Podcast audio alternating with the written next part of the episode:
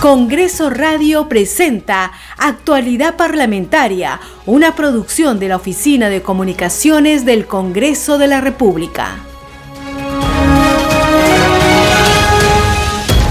Muy buenos días, bienvenidos a Actualidad Parlamentaria, su informativo de las mañanas sobre el acontecer en el Congreso de la República. Hoy martes 31 de mayo de 2022 los acompañamos José Trujillo Ripamonti en la conducción y en los controles Franco Roldán. Inmediatamente nos enlazamos con la señal del Congreso de la República a televisión para seguir las incidencias de la actividad que desarrolla en el distrito de Villa María del Triunfo la presidenta del Congreso, Mari Carmen Alba Prieto. Que le daba los materiales, le daba eh, plata al, al pueblo para que construya, porque el pueblo construye, trabaja. Ese fue un programa que lo hemos pedido desde la bancada para que todos los gobiernos que nos han antecedido, incluyendo este, lo vuelva a poner, pero no, parece que no les interesa. Un programa tan importante como el de cooperación popular. Entonces, yo realmente entiendo el fastidio de ustedes, la molestia de ustedes, de no haber recibido a ninguna autoridad en estos 12 años. Y tiene mi compromiso de contactarme con ellos para ver si voltean a ver esta zona. Porque esto está muy cerca de Lima. Muy cerca de Lima. Y vemos la neblina, el frío. Muy cerca de Lima, muy cerca del Palacio de Gobierno, pero muy lejos de ellos. Muy lejos.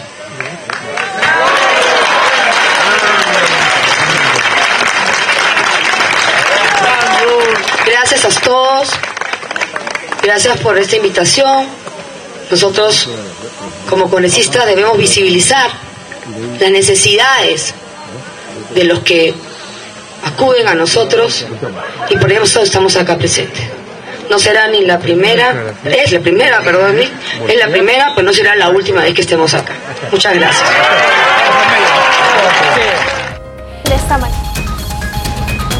Escuchábamos a la presidenta del Congreso, Mari Carmen Alba, quien acompañada del Comité de Damas escucha las demandas de las familias del asentamiento humano Ficus del Pedregal en el distrito de Villa María del Triunfo en el marco de la campaña Unidos contra el Frío. De esta manera hemos iniciado la presente jornada informativa en actualidad parlamentaria por Congreso Radio, un Congreso para todos, pero es momento de escuchar las principales noticias del Parlamento Nacional.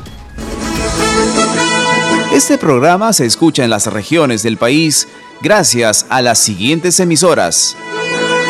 Radio Inca Tropical de Abancay en Apurímac, Cinética Radio en Ayacucho, Radio TV Shalom Plus de Tingo María, Radio Las Vegas y Radio Star de Mollendo en Arequipa, Radio Madre de Dios de Puerto Maldonado, Radio Amazónica de Satipo en Junín, Radio TV Perú de Juliaca en Puno, Radio Amistad de Lambayeque, Radio El Pueblo de Ayacucho, Radio Satel Perú de Lampa en Puno, Radio La Voz del Valle de Aplao en Arequipa, Radio Líder de la Unión en Piura y Radio Victoria de Ocros en Huamanga, Ayacucho. Estos son nuestros titulares. Hoy sesionará la Junta de Portavoces del Parlamento Nacional a partir de las 11 de la mañana.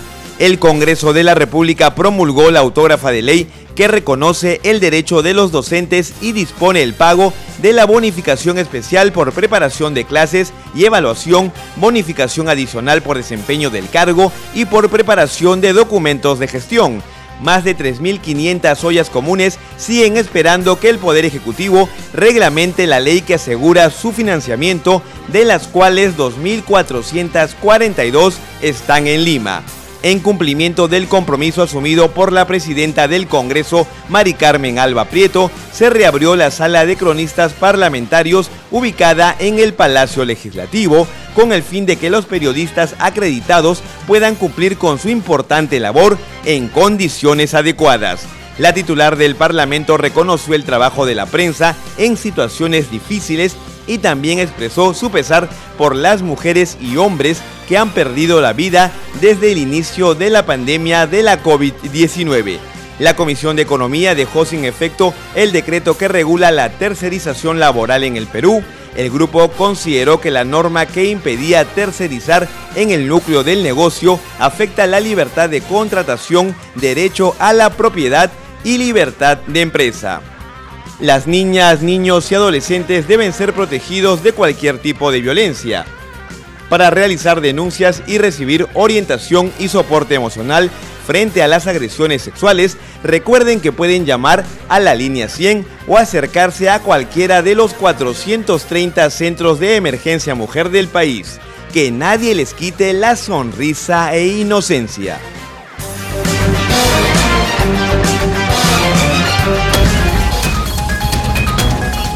De esta manera continuamos con el desarrollo de las informaciones en actualidad parlamentaria por Congreso Radio, un Congreso para todos. Y el Congreso de la República promulgó la autógrafa de ley que reconoce el derecho de los docentes y dispone el pago de la bonificación especial por preparación de clases y evaluación, bonificación adicional por desempeño del cargo y por preparación de documentos de gestión. Escuchemos el informe de la multiplataforma de noticias del Congreso. Fue aprobado por 102 votos a favor y su única intención es reconocer el derecho de los docentes activos, cesantes y contratados a percibir las bonificaciones que les otorga la ley del profesorado sin necesidad de una sentencia judicial. La presidenta del Congreso de la República realizó la firma de la autógrafa en sesión solemne. ¿Quién puede decir que este Congreso no trabaja en beneficio de los más necesitados y sobre todo ese sector tan olvidado, nadie puede decir eso. El que diga eso no sabe el trabajo que está haciendo el Congreso.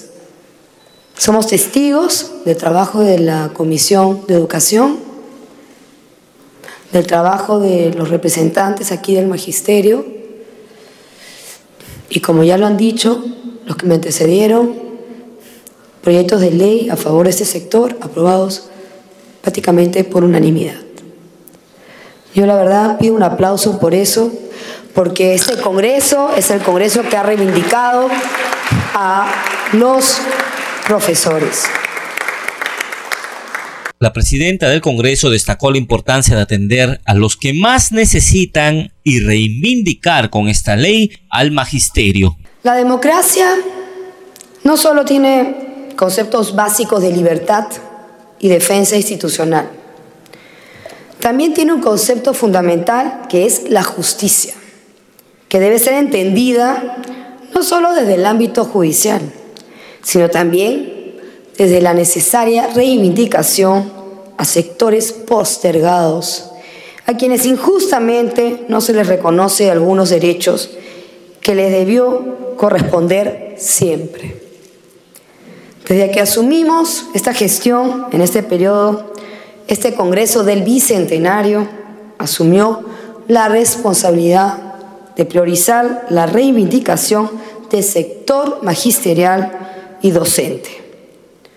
Este Congreso, en una natural búsqueda de consensos, ha resaltado siempre la importancia del trabajo magisterial en la ceremonia también participó el presidente de la Comisión de Educación, Esdras Medina, y líderes de los sindicatos del sector educación. Continuamos con las noticias en actualidad parlamentaria por Congreso Radio, un Congreso para todos.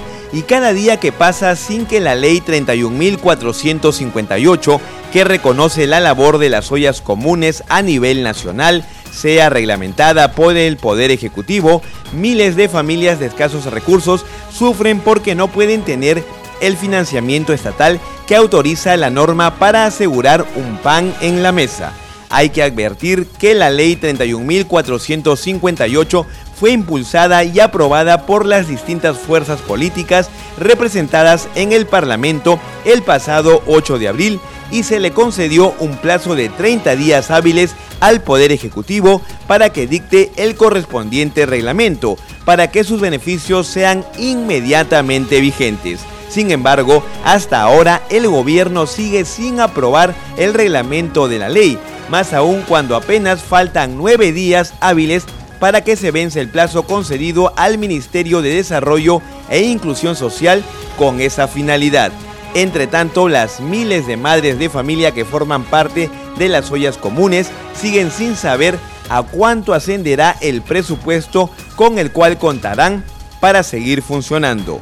Según los registros oficiales a nivel nacional, hay más de 3.500 ollas comunes, de las cuales 2.442 están en Lima y hay varias nuevas organizaciones que están en trámite.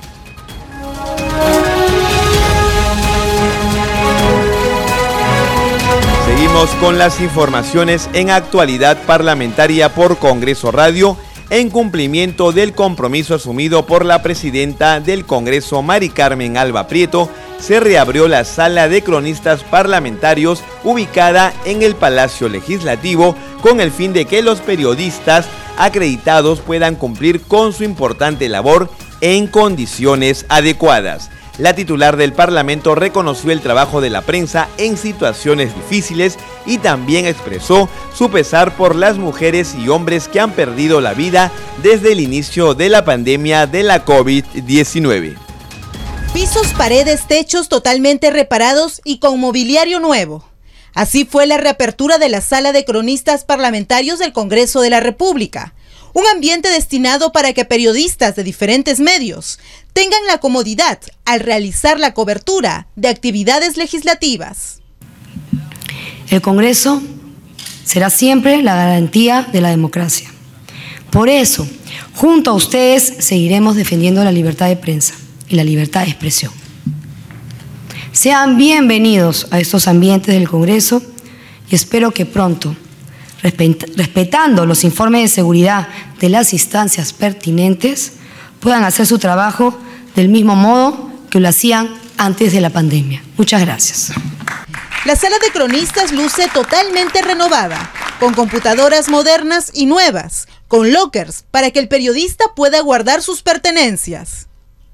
Asimismo, se reabrió la sala Héroes Defensores de la Democracia, en donde se realizarán las conferencias.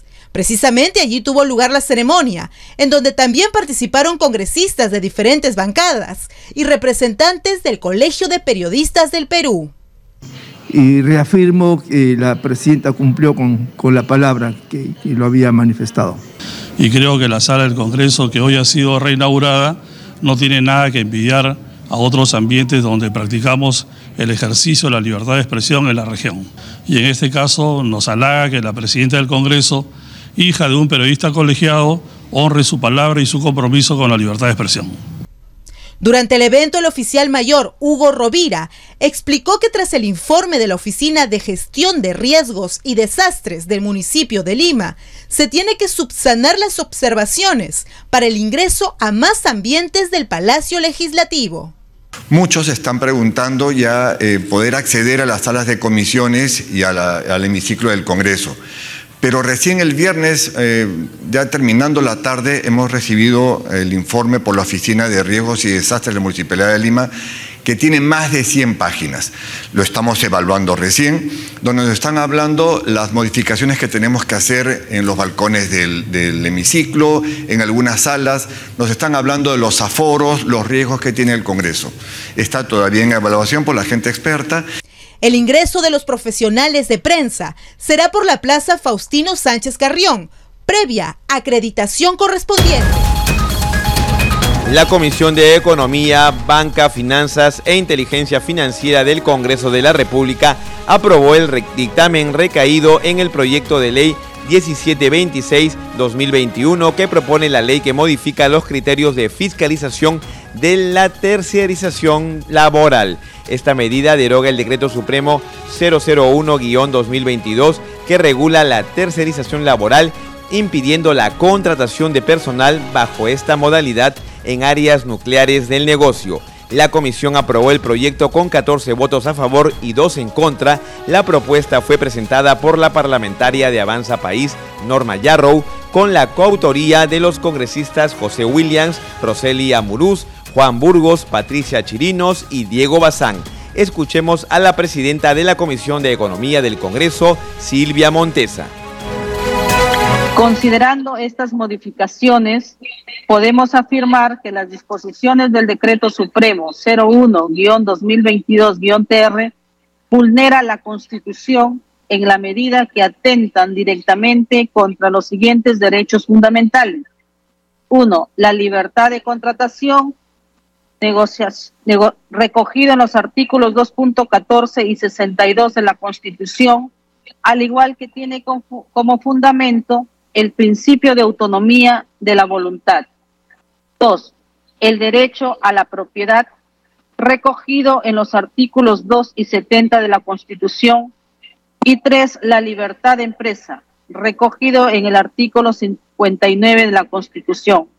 Añadido a ello, se advierte que el Decreto Supremo 01-2022-TR transgrede la Ley 29245, ley que regula los servicios de tercerización al modificar el alcance de la tercerización de servicios con desplazamiento y establecer restricciones y prohibiciones no contempladas en esta. La prohibición de tercerizar actividades nucleares de la empresa principal también lesiona el derecho a la libertad de empresa reconocido en el artículo 59 de la Constitución Política del Perú. Ello en la medida en que limita la capacidad que tienen las empresas de organizarse y definir desde el punto de vista estratégico cuál es la mejor forma de llevar adelante su negocio. La norma también repercute grave y desproporcionadamente en el derecho de propiedad de la empresa usuaria, ya que instaura un deber de pago de remuneraciones y obligaciones laborales a favor de los nuevos trabajadores que el empleador se vería obligado a incorporar a sus planillas. En consecuencia, este decreto supremo resulta entonces inconstitucional, pues como se ha señalado ampliamente, trasgrede el artículo 59 de la Constitución Política que garantiza la libertad de empresa, el restringir drásticamente la posibilidad de aquellas empresas que prestan servicios integrales con desplazamiento. Asimismo, este decreto supremo es ilegal, pues al prohibir la tercerización de las denominadas actividades nucleares, contraviene el artículo 3 de la ley 29245, que expresamente permite que las empresas pueden tercerizar una parte integral de su proceso productivo, que incluye evidentemente todas las actividades principales. Seguimos con las noticias en actualidad parlamentaria por Congreso Radio, un Congreso para todos y la comisión especial encargada de la selección de candidatos aptos para la elección de defensor del pueblo sesionó y aprobó el cronograma de trabajo. Propuesta de cronograma, proceso de selección de candidatos aptos para la elección de defensor del pueblo. Primera etapa, publicación del cronograma y de la relación de postulantes a candidatos aptos con sus respectivas hojas de vida el miércoles primero de junio de 2022. Va a ser en dos diarios de mayor circulación y en la página web del Congreso. Segundo, estudio de las hojas de vida y demás documentos de los postulantes a candidatos aptos por cada miembro de la Comisión Especial. Esto va a ser una etapa que va del primero de junio al 15 de junio y ¿Por qué es esta fecha el 15 de junio? Porque el 15 de junio van a recibir ustedes el último documento que van a evaluar, que es el informe de la declaración jurada que hace la Contraloría General de la República. Como tercera etapa es el llenado y presentación de declaraciones juradas ante la Contraloría General de la República, que se va a realizar por los propuestos entre el jueves 2 y el viernes 3 de junio. La etapa 4 es la remisión por la Contraloría de la República a la Comisión Especial de la lista de postulantes a candidatos aptos que cumplieron y los que no cumplieron con presentar su declaración jurada. Esto a fin de que ustedes tomen en cuenta, porque si la ley exige que haya una presentación de declaración jurada, automáticamente quien no la presenta está fuera de la posibilidad de seguir en el proceso. El número 5, análisis y remisión del informe por la Contraloría General de la República de la creación jurada presentada por cada postulante entre el 6 y el martes 14 de junio del 2022. Entrevista personal de cada postulante a candidato apto sería el lunes 20 de junio de 2022. Eh, sesión de la comisión el mismo lunes 20, luego de las entrevistas, y la presentación de la propuesta el mismo lunes 20 a la presidencia con la propuesta eh, que la comisión arribe. Ahora, la ley dice que para que el Congreso pueda agendar el tema, tienen que pasar siete días calendarios. Por eso, en la pauta nueva, en la etapa 9, a partir del martes 28 está habilitado el Congreso para poder tocar el tema.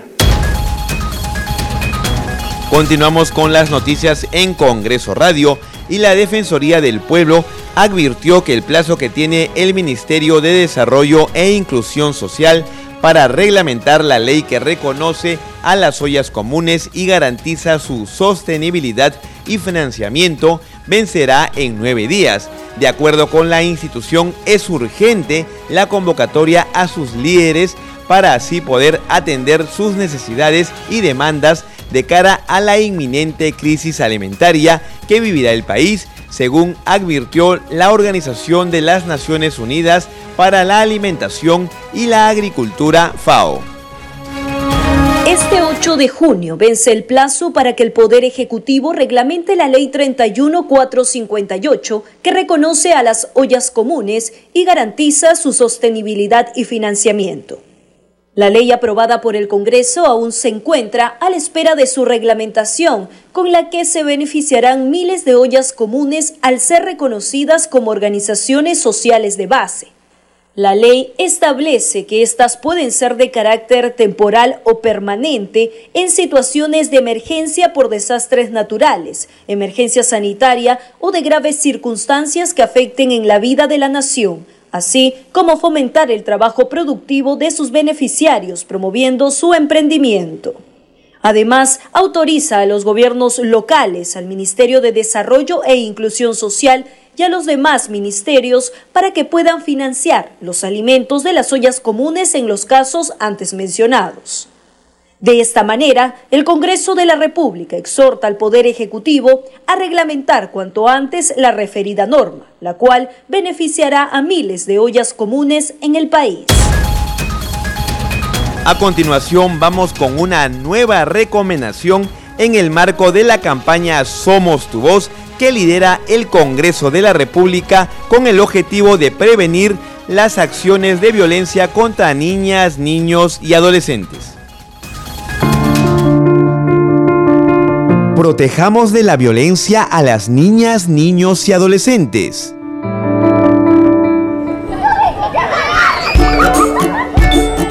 Que nadie les quite la sonrisa e inocencia.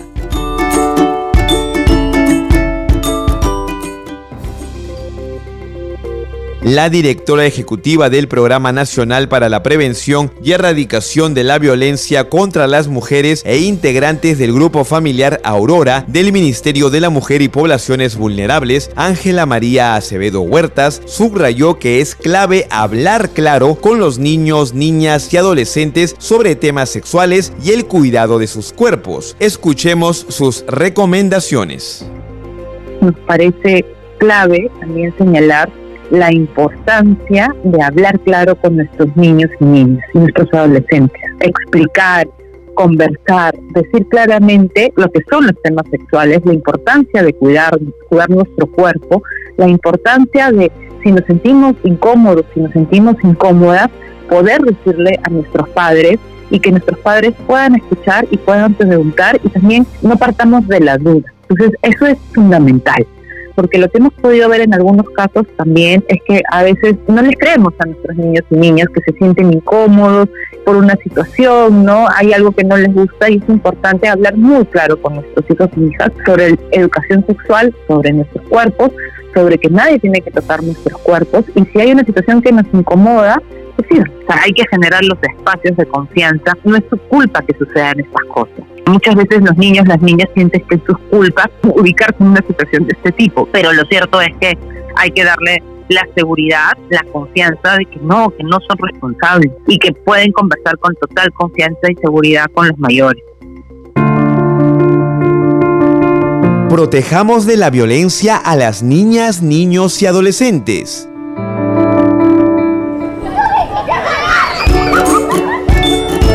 Que nadie les quite la sonrisa e inocencia. Congreso Radio, un congreso para todas las niñas, niños y adolescentes.